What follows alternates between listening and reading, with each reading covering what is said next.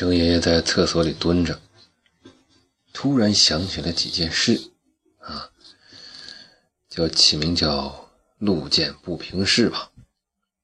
但是我也没拔刀相助，因为没什么可帮的，就是看了觉得别扭。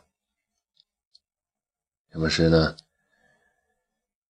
你看我们单位门口啊，原来不是有个报亭吗？报亭呢？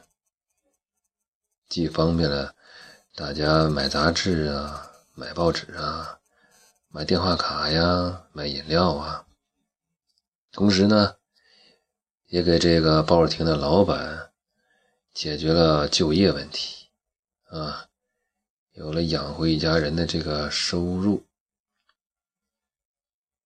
结果这不久前吧，城管。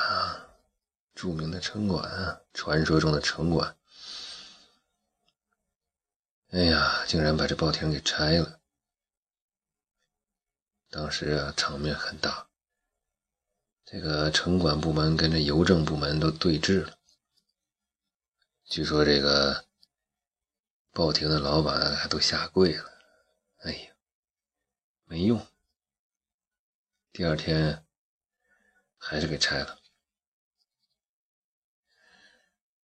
拆完之后呢，这地面就平了。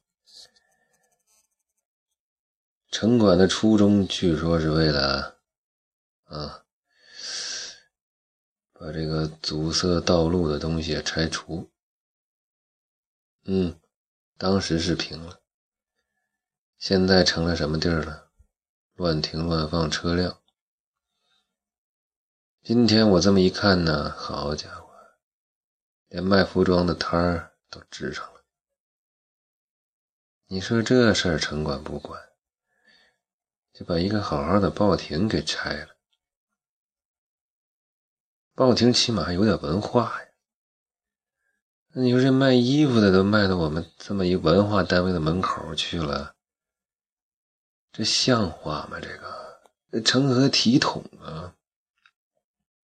要不说呀，这个。这城管呢，干的也是没头没脑的事这政令呢，也不切实考虑一下老百姓的需求。都什么玩意儿？哎。